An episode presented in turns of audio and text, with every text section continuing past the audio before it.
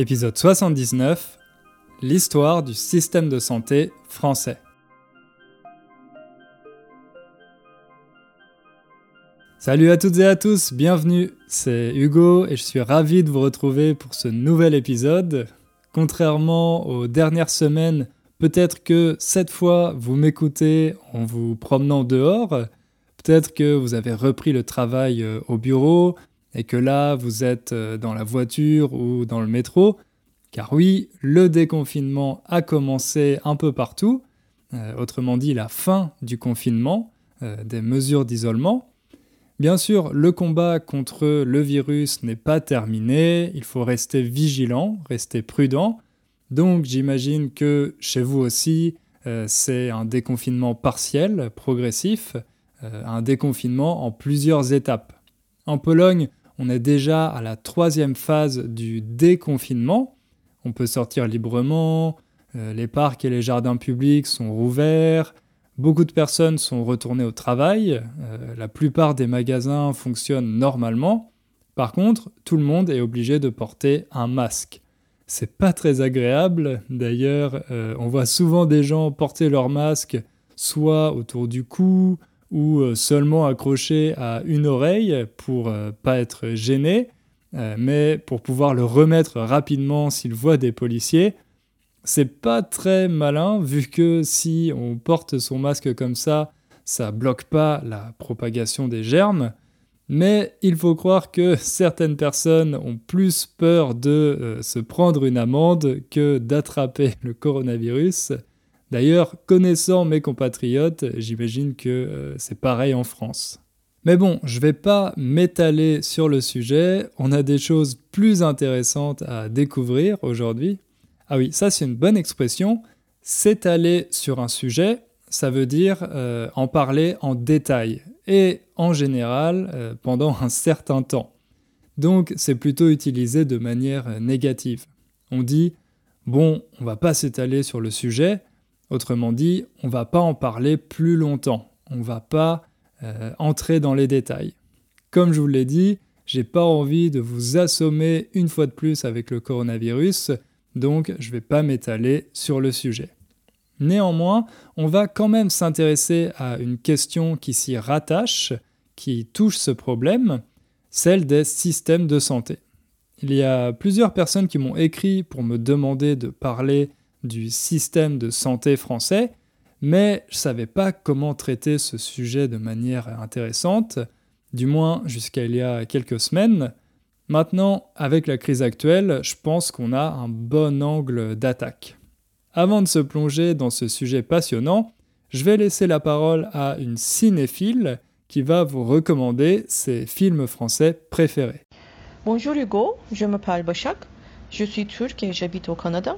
Euh, je suis tes podcasts presque depuis euh, que euh, j'ai commencé à apprendre français et je les aime beaucoup. Ils ne sont pas seulement des enregistrements français avec lesquels je peux entraîner français, mais aussi une trésorerie d'où je peux obtenir beaucoup d'informations chaque fois.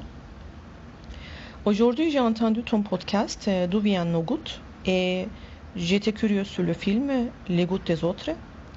J'avais regardé pendant quelques semaines les films français. J'ai regardé par exemple Le prénom Bienvenue chez les Ch'tis, euh, Le nom des gens et un film québécois, euh, Monsieur Lazare, qui était tout euh, très bon film. Donc, j'ai regardé aussi Les gouttes des autres après l'avoir entendu dans ton podcast. Et je l'ai trouvé magnifique. Il est calme, simple et émotionnel. Je me suis rendu compte que j'aime les films français. je continuerai à les regarder. Euh, donc, si tu pouvais donner plus de suggestions de films, je serais heureuse. Euh, voilà, merci beaucoup euh, pour tes podcasts. Bachak, je te remercie pour ton message et tes recommandations de films. Je suis sûr que ça va inspirer d'autres auditeurs. Si vous voulez retrouver les films qu'a mentionné Bachak, je vous invite à consulter la transcription de l'épisode. Personnellement, je dois vous avouer que je regarde assez peu de films français. Euh, ma culture cinématographique francophone est plutôt limitée. J'ai vu euh, Le Prénom un des films recommandés par Bachak, et j'ai trouvé ça pas mal. Mais sinon, je réfléchis. Est-ce que j'ai vu quelque chose d'intéressant dernièrement? Alors, avec ma copine, on a regardé le premier épisode d'une nouvelle série belge sur Netflix qui s'appelle euh, Into the Night. Je ne sais pas pourquoi le titre est en anglais d'ailleurs. Mais pour être honnête, j'ai trouvé ça très mauvais, donc euh, je ne peux pas vous la recommander. Non, là, euh, je sèche un peu. Vous devriez plutôt chercher sur Internet. Il y a plein de sites avec des classements des meilleurs films francophones ou des listes avec euh, tous ceux qui sont disponibles sur Netflix dans votre pays, je pense que euh, ça, ça vous sera plus utile que euh, mes recommandations. Allez, on ferme la page cinéma et on passe à notre sujet du jour.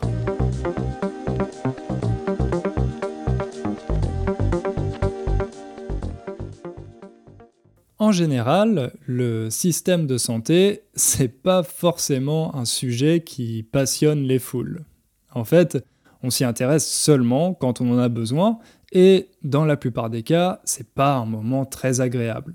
Par exemple, quand on se retrouve aux urgences après un accident, euh, quand on doit voir un spécialiste et que euh, le prix de la consultation est une mauvaise surprise, Bref, on veut que ça fonctionne quand on en a besoin et on ne veut pas devoir payer trop cher pour euh, avoir accès à tous ces services. Mais le système de santé, c'est bien plus que ces moments-là. Chaque jour, la vie d'innombrables personnes en dépend.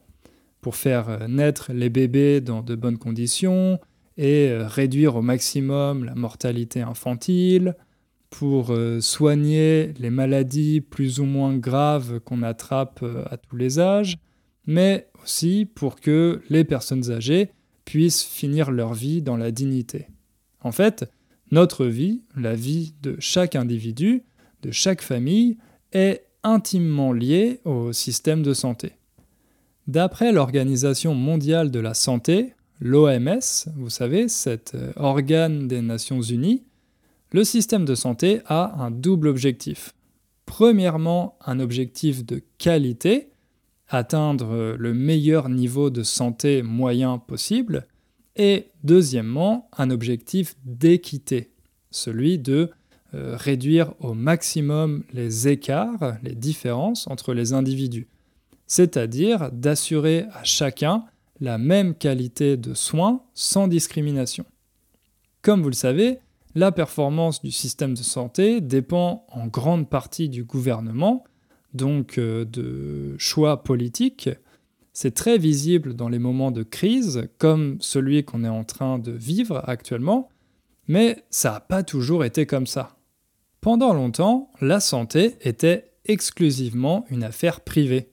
Par exemple, dans les monarchies d'ancien régime, les rois se préoccupaient pas vraiment de la santé de leurs sujets. Si on tombait malade ou qu'on avait un accident, c'était notre problème, pas celui du roi.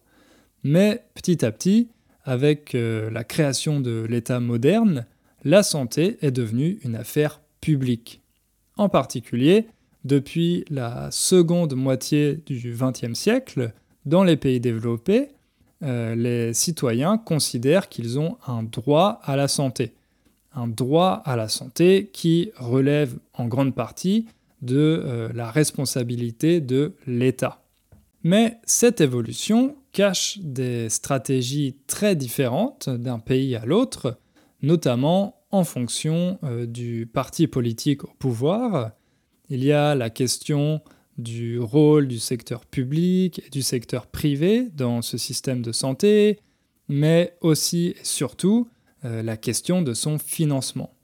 Tout ça fait que euh, ce fameux droit à la santé n'est pas le même partout. Par exemple, moi, en tant que Français, quand j'étais petit, je pensais qu'aller chez le médecin et recevoir des médicaments, c'était quelque chose de gratuit. Que si on avait un accident, on était directement conduit et soigné à l'hôpital sans avoir besoin de payer quoi que ce soit. Plus tard, je me suis rendu compte que euh, c'était loin d'être le cas dans tous les pays du monde. Je me souviens que la première fois où j'ai entendu parler du système de santé euh, américain, j'ai été assez surpris. Bref, c'est vrai qu'en France, l'État joue un rôle très important dans beaucoup de domaines, et notamment dans celui de la santé. D'ailleurs, vous avez peut-être entendu dire que la France a le meilleur système de santé du monde. C'était euh, la conclusion d'une étude internationale menée par euh, l'OMS. En 2000, l'OMS a fait une étude pour euh, analyser les différents systèmes de santé dans le monde, pour comparer leur efficacité, et c'est la France qui est arrivée en tête du classement. Cocorico. Évidemment, ce résultat a été beaucoup partagé dans les médias français, et il a fait la fierté de mes compatriotes. Bon, peut-être pas autant que euh, nos deux victoires en Coupe du Monde, mais quand même, c'était plutôt une bonne nouvelle. Le problème, c'est que la situation s'est beaucoup dégradée depuis. Car oui, comme je vous l'ai dit, cette étude a été publiée en 2000, il y a déjà 20 ans. Depuis, euh, de l'eau a coulé sous les ponts, comme on dit c'est la même expression en anglais, et euh, j'imagine dans d'autres langues, de l'eau a coulé sous les ponts, autrement dit, les choses ont changé, la situation a évolué. J'ai pas réussi à trouver d'études plus récentes de l'OMS, je crois pas qu'ils en aient publié d'autres depuis euh, la première édition faite en 2000, mais dans les classements plus récents réalisés par euh, d'autres institutions, la France arrive en général entre la 15e et euh, la 20e place. Les pays qui sont en tête maintenant, c'est plutôt euh, la Suisse, les Pays-Bas ou encore euh, Singapour. Alors, en voyant cette contre-performance, on peut se demander pourquoi le système français a tellement chuté. Est-ce que c'est lié au budget des hôpitaux? Est-ce que tous les meilleurs médecins ont quitté le pays? Ou bien s'agit-il d'un problème plus profond? Pour tenter de répondre à toutes ces questions, on va d'abord s'intéresser à l'histoire des systèmes de santé modernes, comment les sociétés ont-elles fait euh, de la santé une affaire publique et plus seulement un problème euh, individuel? Ensuite, on verra sur quels grands principes le modèle français repose et comment il fonctionne. Pour finir, on évoquera les problèmes qu'il rencontre depuis quelques années et qui ont été mis en évidence par la crise du Covid-19. Bref, comme d'habitude, on a un programme assez chargé, alors ne perdons pas plus de temps, c'est parti.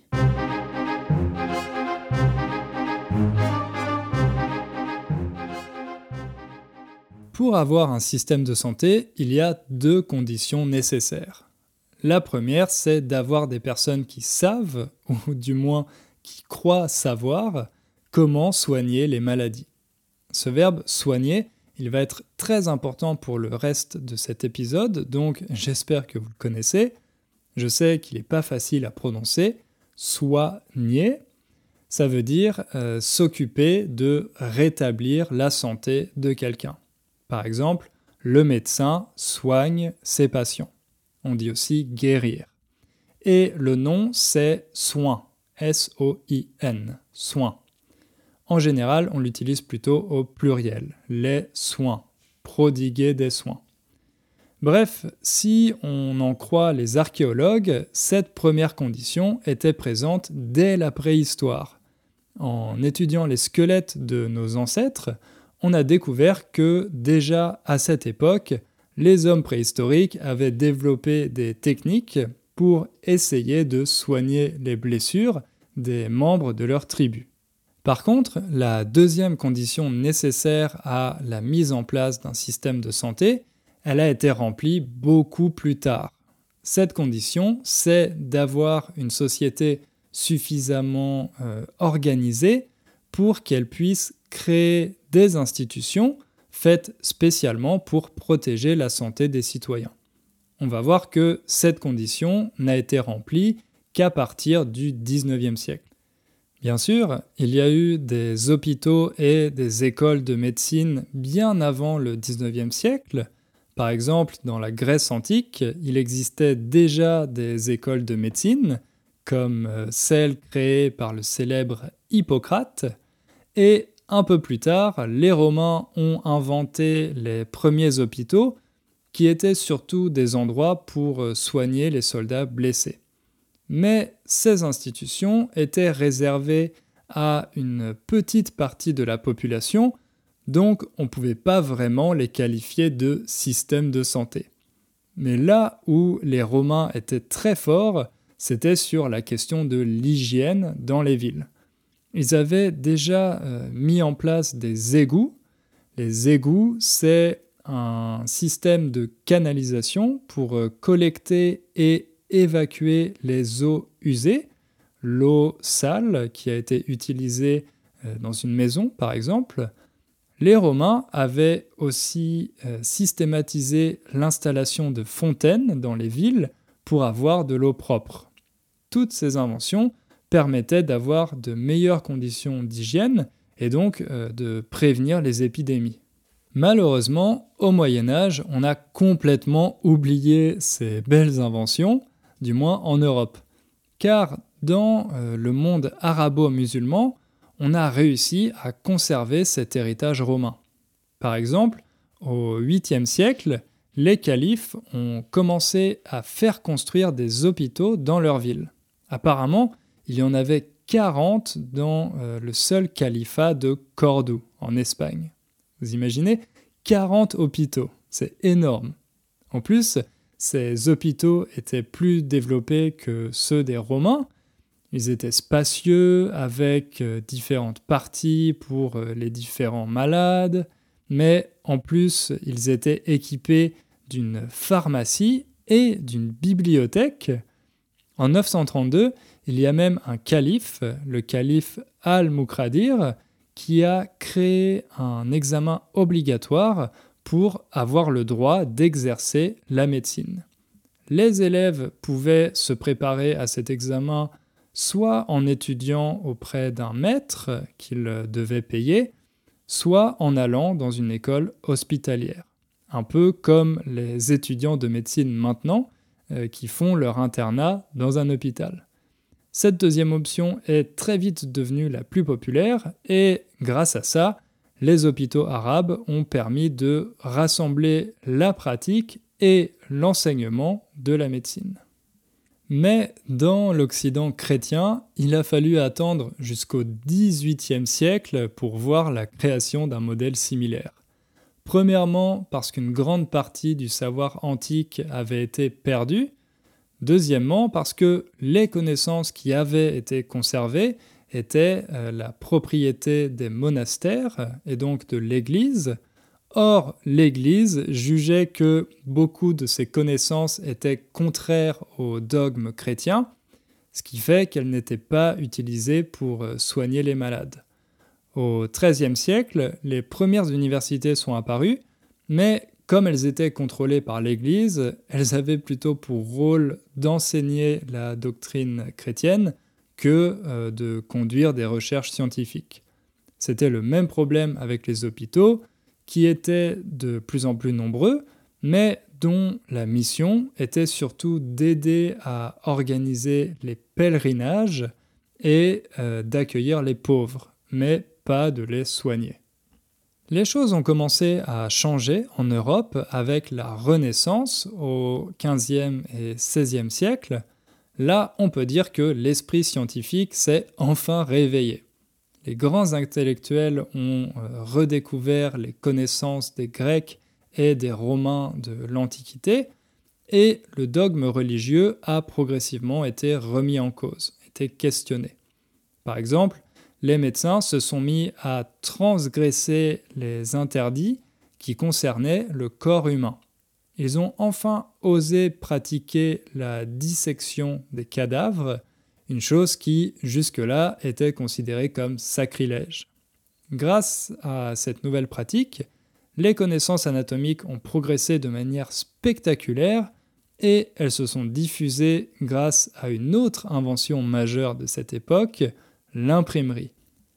En parallèle de ces progrès scientifiques, les gouvernements ont été obligés de mettre en place des premières mesures de santé publique, car tout au long du Moyen Âge, la peste a fait des ravages en Europe. La peste, vous savez, c'est cette maladie très contagieuse qui se transmet des animaux à l'homme. D'ailleurs, c'est le titre d'un célèbre roman d'Albert Camus. Une des plus célèbres pestes de l'histoire, c'est la peste noire du XIVe siècle, une pandémie qui a tué un quart de la population d'Europe occidentale en quelques années. Pour euh, combattre la peste, des grandes cités italiennes comme Venise et Gênes ont commencé à imposer des mesures d'isolement. Elles ont inventé la méthode de la quarantaine qui comme vous le savez, est toujours utilisé de nos jours. Bref, ces mesures se sont avérées assez efficaces pour euh, limiter la propagation des épidémies de peste, donc elles ont été reprises dans le reste de l'Europe au XVIe siècle avec la mise en place des premières vraies politiques sanitaires. Ces politiques consistaient à isoler systématiquement les personnes contaminées ou qui risquaient de l'être, à construire des hôpitaux spéciaux pour les confiner, mais sans les soigner, et euh, à nettoyer radicalement tous les lieux infectés, voire même à brûler toutes les affaires des malades. Ce qui est intéressant, c'est que ces mesures contre la peste sont les ancêtres de tous les règlements sanitaires qui ont été créés ensuite pour euh, lutter contre les épidémies, comme on peut le voir actuellement avec euh, le Covid-19. Comme je vous l'ai déjà dit, c'est au XVIIIe siècle que les hôpitaux européens cessent d'être simplement des lieux de charité pour les pauvres pour devenir des institutions chargées de soigner les malades et d'enseigner la médecine.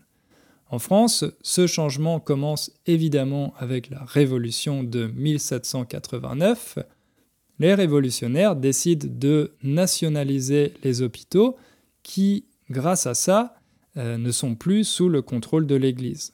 Mais la transformation en euh, un lieu de pratique de la médecine sera assez lente, elle durera pendant tout le XIXe siècle.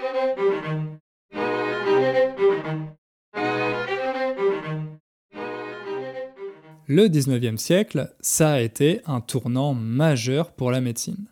Ah oui, un tournant, ça vient du verbe tourner. Un tournant, c'est donc un virage, un changement de direction. Quand on dit que quelque chose est un tournant majeur, ça signifie un changement radical. Je disais que le 19e siècle a été un tournant majeur pour la médecine, car les médecins de l'époque ont fait des découvertes clés qui ont permis d'entrer dans l'ère de euh, la médecine moderne. Par exemple, le médecin anglais Edward Jenner a inventé le vaccin, ce qui a constitué un premier pas, euh, une première étape vers la médecine préventive. La médecine préventive, vous l'avez compris, c'est celle qui consiste à agir avant de tomber malade pour éviter euh, la maladie. Donc, c'est euh, au XIXe siècle que la vaccination devient obligatoire dans la plupart des pays européens.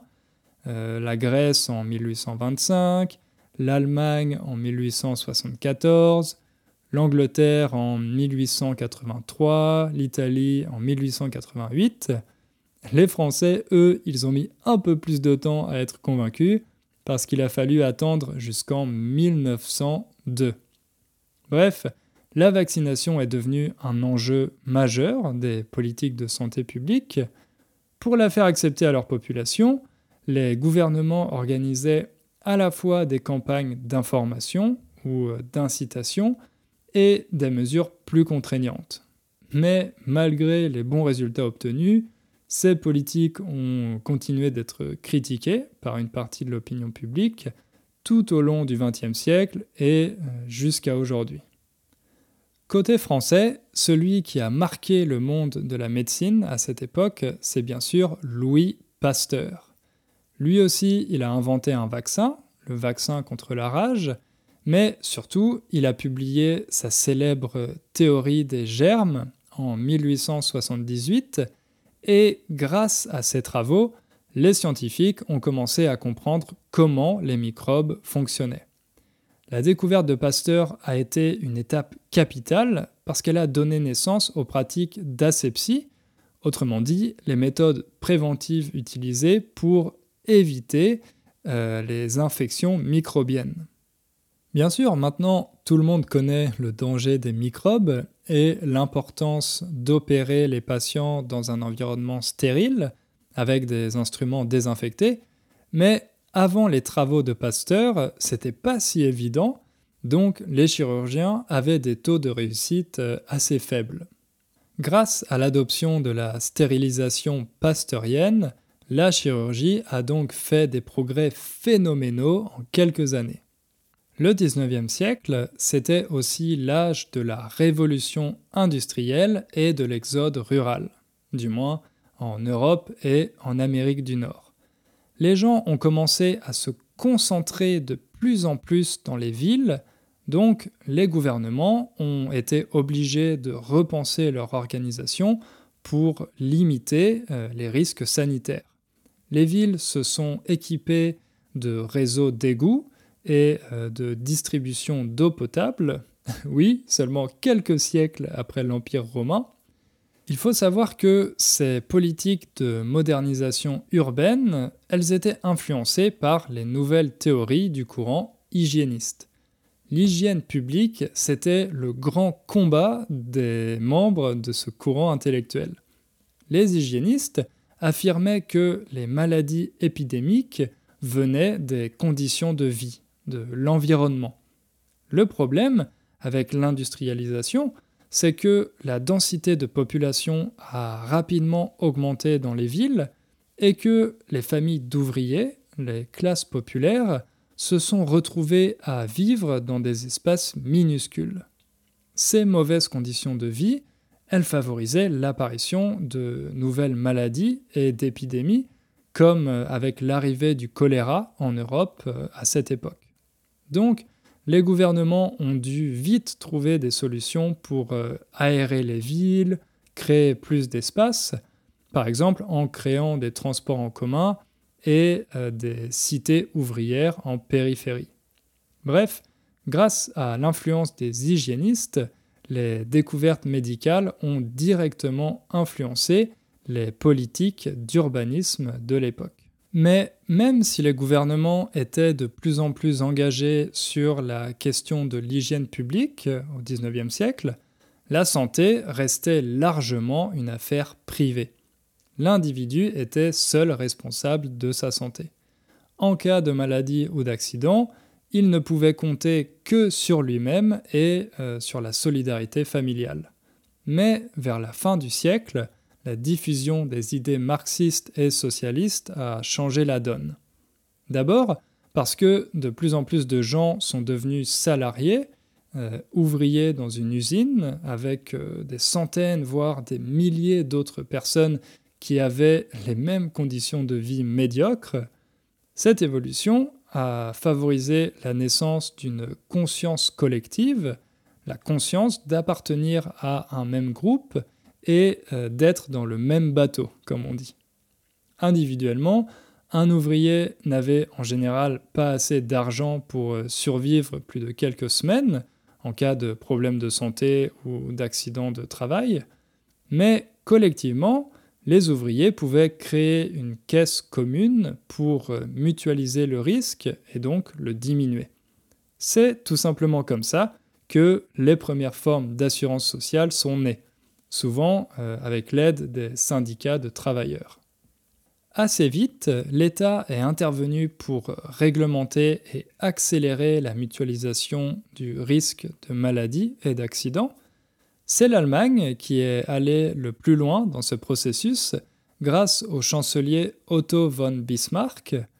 Dans les années 1880, Bismarck a mis en place les bases de la protection sociale moderne avec un système obligatoire d'assurance maladie, une protection contre les accidents du travail et une assurance pour la vieillesse et l'invalidité. Ces nouvelles lois, elles ont donc permis de grandement améliorer les conditions de vie des classes populaires euh, allemandes. On pourrait croire que le chancelier Bismarck était un grand philanthrope, mais son objectif, euh, c'était surtout de limiter l'influence des syndicats et des mouvements socialistes en leur coupant l'herbe sous le pied.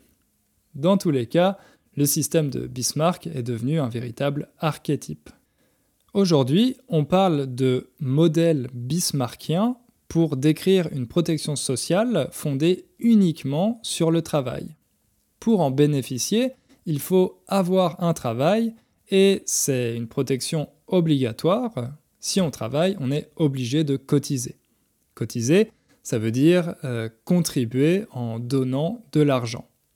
Les employés cotisent, mais aussi les employeurs, les chefs d'entreprise. Ce qui est intéressant dans ce modèle, c'est que les cotisations sont proportionnelles aux revenus, pas au risque. Plus vous gagnez d'argent, plus vos cotisations sont élevées. C'est ce qu'on appelle la socialisation du risque. En théorie, l'État intervient peu dans ce système, il fixe seulement les grandes règles et euh, les grandes orientations, mais ensuite, ce sont les entreprises, les syndicats et euh, les différentes caisses d'assurance qui s'occupent de euh, la gestion des cotisations. Ce modèle bismarckien, il a inspiré les systèmes de nombreux pays européens. En face, le second grand modèle de protection sociale, il porte aussi le nom de son inventeur, un économiste britannique, le système beveridgien. C'est un modèle plus universel car euh, il offre une protection sociale à toute la population, pas seulement aux travailleurs. Et euh, il protège contre tous les grands risques. Contrairement euh, au modèle bismarckien, il n'est pas financé par des cotisations sociales, mais par un impôt. Et c'est l'État qui en assure la gestion en décidant des budgets de chaque euh, institution ou encore euh, des honoraires des médecins et en contrôlant l'activité médicale dans les établissements publics. C'est logiquement le modèle qui existe au Royaume-Uni. Ce sont ces deux modèles dont les systèmes de protection sociale européens se sont inspirés dans la seconde moitié du XXe siècle, après les deux guerres mondiales, les États sont devenus des États-providence. Depuis, leur mission n'est plus seulement d'assurer la santé de leurs citoyens, mais aussi de les protéger dans euh, les trois autres grands domaines de la vie, le travail, la famille et la vieillesse.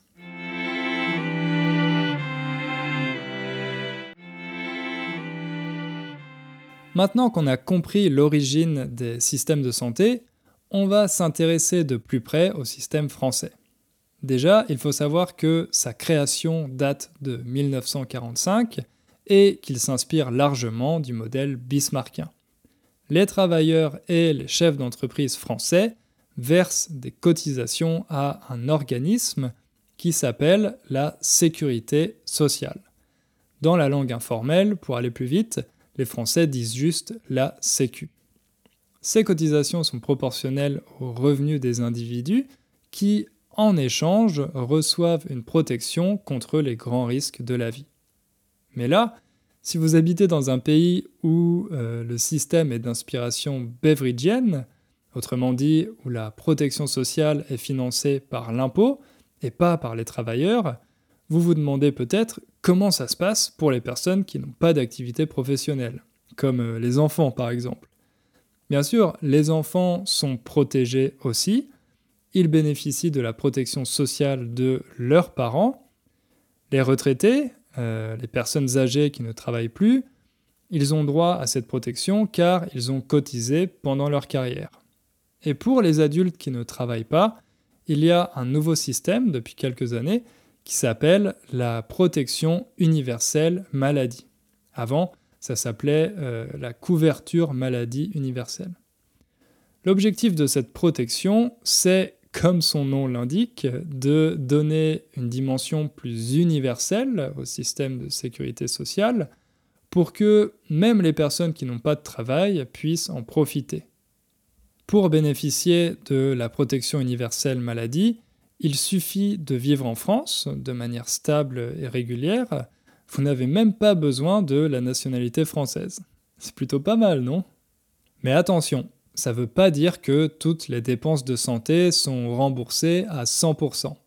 Ah oui, rembourser, ça signifie redonner à quelqu'un la somme d'argent qu'il a payée. En France, la sécurité sociale rembourse ses assurés pour une partie de leurs dépenses de santé. Selon le service en question, le remboursement va de 60 à 100% de la prestation. Par exemple, une consultation chez un médecin généraliste coûte normalement 25 euros. Eh bien, sur ces 25 euros, la sécurité sociale vous rembourse 70%, soit 16,50 euh, euros. Il vous reste donc à payer 8,50 euros de votre poche. Si vous êtes hospitalisé suite à un accident, par exemple, la sécurité sociale finance 80% de votre hospitalisation. Il y a d'autres cas où votre hospitalisation est remboursée à 100%, par exemple pour les affections longue durée. Autrement dit, les maladies longues dont le traitement coûte très cher, comme les cancers.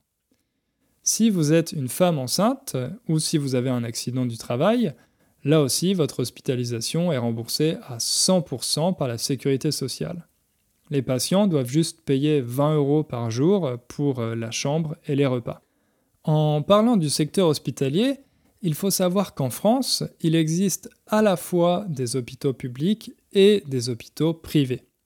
Mais même si vous décidez de vous faire soigner dans un hôpital public, vous serez remboursé par la sécurité sociale. Par contre, le prix de certains services, comme la chambre et les repas, euh, est souvent plus élevé. Et les opérations coûtent en général un peu plus cher, elles aussi. Donc si vous êtes hospitalisé pour quelque chose qui est remboursé à seulement 80%, ça peut faire une différence importante sur la facture. Mais globalement, les Français restent très attachés aux hôpitaux publics et euh, la cohabitation avec les hôpitaux privés est plutôt saine. Si on revient à la question des remboursements, L'idée du système français, c'est de dire qu'il faut mutualiser le risque pour les maladies graves dont le traitement coûte cher. Tout le monde doit pouvoir bénéficier d'un bon traitement en cas de problème de santé grave, peu importe vos revenus. C'est la solidarité nationale qui doit assumer le coût de ce traitement, pas le patient. Par contre, pour d'autres services médicaux qui concernent des problèmes euh, un peu moins graves, comme euh, les dentistes, les ophtalmologues, etc., les remboursements sont moins bons. La différence entre le prix de la consultation et euh, le montant remboursé par la sécurité sociale, c'est ce qu'on appelle le ticket modérateur. Son rôle, en théorie, c'est d'empêcher que les gens abusent du système. Heureusement, en parallèle de la sécurité sociale, il existe des complémentaires santé qu'on appelle aussi mutuelles. Une mutuelle, c'est une assurance privée que vous payez tous les mois ou euh, tous les trimestres. Et en échange, elle vous rembourse les frais qui ne sont pas pris en charge par la sécurité sociale. Si on reprend notre exemple du médecin généraliste, votre mutuelle vous rembourse les 8,50 euros de différence, donc au final, vous n'avez rien à payer. Il faut savoir que les mutuelles font vraiment partie du système de santé aujourd'hui. Quasiment tous les Français ont une complémentaire santé en plus de leur euh, affiliation à la sécurité sociale. Souvent, les entreprises proposent une mutuelle à leurs employés et les employés peuvent aussi en faire bénéficier les membres de leur famille. Bref, vous l'avez compris, la protection sociale française est très généreuse en matière de santé. Chaque année, la France dépense plus de 3600 euros par habitant pour leur santé. Ça représente 11% de son PIB, euh, son produit intérieur brut, soit la part la plus élevée dans toute l'Europe. Le problème, c'est que malgré ce budget, l'hôpital public français est aujourd'hui en crise. Une crise qui dure depuis une dizaine d'années et qui a empiré avec le Covid-19. Alors, d'où vient cette crise?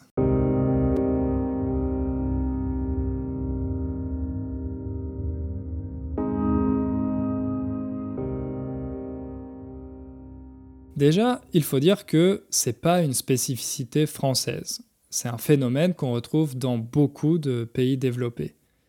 Les systèmes de santé actuels, ils ont été créés à la fin de la Seconde Guerre mondiale. À cette époque, les maladies étaient principalement des maladies aiguës d'origine infectieuse, donc des maladies spectaculaires mais qu'on pouvait soigner assez rapidement. Donc les patients ne restaient pas longtemps euh, à l'hôpital. Aujourd'hui, il y a de plus en plus de maladies chroniques comme euh, les cancers ou euh, des maladies qui sont dues au vieillissement de la population. Ces maladies, elles impliquent des séjours à l'hôpital bien plus longs et répétés. Donc il y a une forte demande de services hospitaliers. Le problème, c'est que les équipes dans les hôpitaux n'ont pas les moyens de répondre à cette demande croissante. Il faudrait plus de médecins, plus d'infirmières, plus de personnel, mais les hôpitaux n'ont pas le budget nécessaire. Car la gestion des hôpitaux a changé, elle aussi. De plus en plus, on demande aux directeurs de gérer leur hôpital comme si c'était une entreprise, avec euh, des exigences de productivité, de rentabilité, etc. À cause de ça, les conditions de travail se sont beaucoup dégradées. Le personnel hospitalier doit se sacrifier en travaillant toujours plus pour tenter de euh, maintenir la qualité du service, mais les salaires n'augmentent pas pour autant. Pour protester et alerter l'opinion publique sur ces problèmes, les, hôpitaux publics euh, français ont décidé de se mettre en grève. Cette grève dure depuis plus d'un an. Bien sûr, elle est symbolique. Euh, les hôpitaux continuent d'assurer leur mission, donc tout le personnel travaille normalement. Mais quand le président Emmanuel Macron visite un hôpital pour témoigner son soutien, on voit la colère des employés face à l'inaction de l'État et au manque de moyens. Avec la crise du Covid-19, tous ces problèmes ont été amplifiés. Les Français ont pris conscience de la gravité de la situation. Pour montrer leur reconnaissance, ils ont commencé à applaudir le personnel hospitalier chaque soir à 20h pendant plusieurs semaines. Malheureusement, même après la pandémie, l'hôpital français va avoir besoin de plus que des applaudissements pour survivre.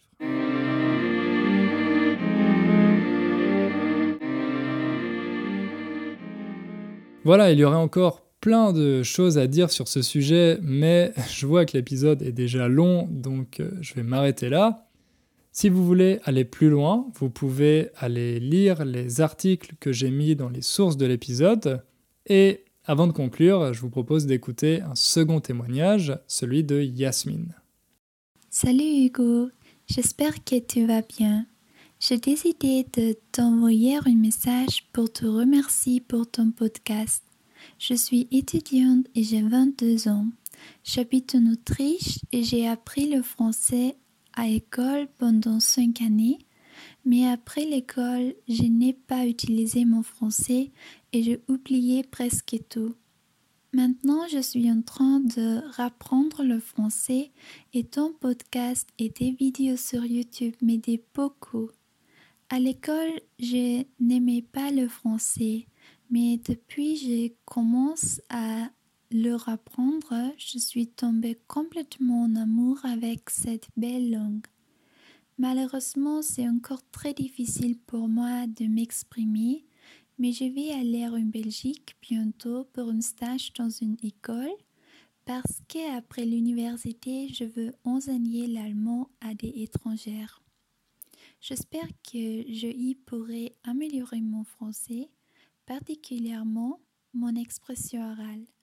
À cause de mon déplacement en Belgique, je veux te demander si tu pourrais faire un épisode de podcast où tu parles à Belgique. Ça sera vraiment cool. Merci pour tous les efforts. À bientôt, Yasmine. Merci beaucoup Yasmine. Tu dis que c'est difficile pour toi de t'exprimer, mais je trouve que tu parles déjà très bien, surtout euh, ta prononciation qui est excellente. Je vais ajouter la Belgique à ma liste de sujets pour les futurs épisodes. Je dois t'avouer que la liste est déjà très longue, donc euh, je ne sais pas quand ça sera fait, mais sois patiente. En tout cas, merci encore euh, pour ton message et bonne chance pour ta nouvelle vie en Belgique. On arrive à la fin de cet épisode. J'en profite pour remercier toutes les personnes qui m'ont laissé des évaluations récemment. Je les lis toutes et euh, ça flatte bien mon ego, donc euh, continuez comme ça. Et je vous dis à bientôt pour un nouvel épisode. Ciao